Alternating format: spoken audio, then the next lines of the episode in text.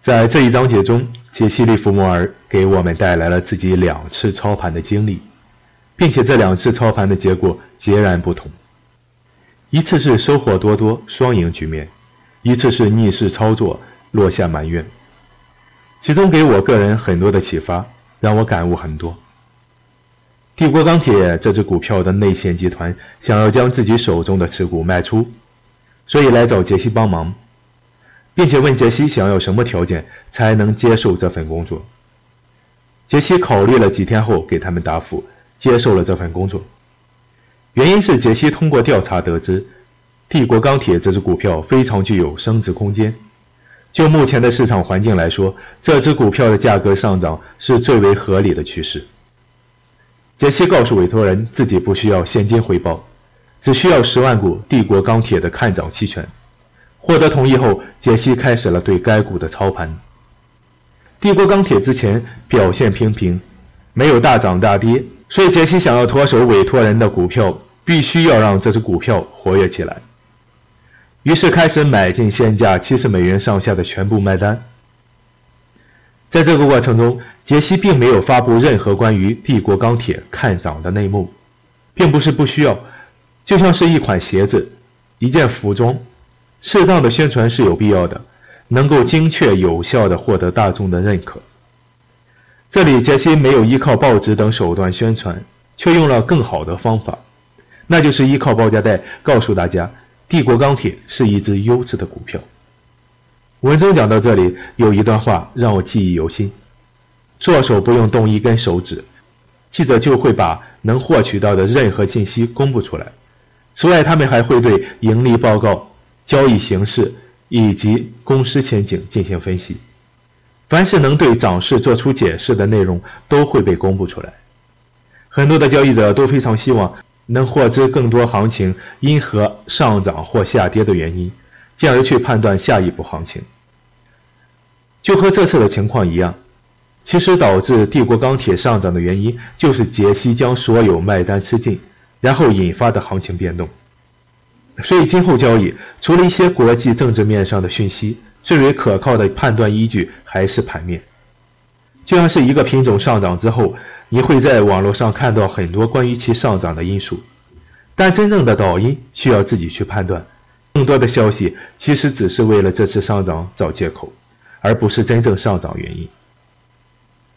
当杰西吃进了七十美元上下的全部卖单后，市场压力就被解除了。大家都知道买进的机会来了，于是很多关注帝国钢铁的场内交易员纷纷开始买进。杰西自然是把此前买进的股票倾倒给他们，因为杰西并不想涨势太快，从而导致后继无力。他要开辟一个足够大的市场，用来将手中的股票全部卖出。一旦杰西的买进力量不在，市场就会下跌。当价格下跌几个点时，杰西开始再次吃进，就这样，股价开始慢慢的稳定上涨，最终内线集团获得了丰厚的收益，杰西也因此赚了个盆满钵满。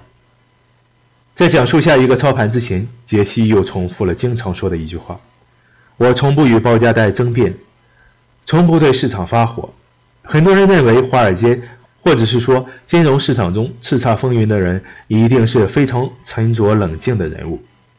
但越是站在高位，越容易犯低级的错误。普兰蒂斯是杰西多年的朋友，也是石油产品公司股票的负责人。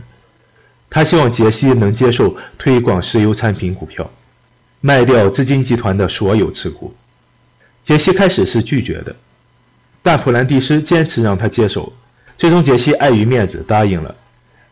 当时最大的不利因素就是时间，因为市场已经处于牛市的尾声，所以杰西说自己会尽最大努力，但不保证这件事情一定成功。开始拉抬股价的时候，取得了一定的收获，将市价提升到了一百零七美元左右，相比之前的一百零二美元，可以说是已经很不错了，但也只能做到这种程度。杰西告诉我普兰蒂斯，自己能清楚地感受到市场的脉搏。没有人跟进这只股票，所以价格不会升高多少。现在要做的就是不顾一切的卖出，但这样就会使得股价跌破面值。听到这里，普兰蒂斯吼叫道：“不卖！”杰西再次耐心地解释道：“现在已经是牛市尾声，熊市将要来临，到时一切的股票都要下跌，包括石油股。”但当时一向精明的普兰蒂斯犯了傻，坚决不同意卖出，不想这只股票留下糟糕的记录，并且坚持要求杰西下买单支撑股价。最终并没有改变什么，市场开始下跌，石油资产集团的股票最终也不得不清仓。并且卖出价格很不理想，也因为这件事情导致朋友反目，杰西也落下了埋怨。违反市场规律，任何人和机构都不会有好的结果。有效的操盘一定是要以有效的交易原则为基础。这里是传奇交易员杰西·利弗莫尔的投机智慧，我是张宇，在外汇市场交易多年的老司机，我正在搭建自己的交易圈子，里边都是做交易的朋友。大家一起交流行情，一起去做交易。如果你感兴趣，请关注微信公众号“宇哥说财经”。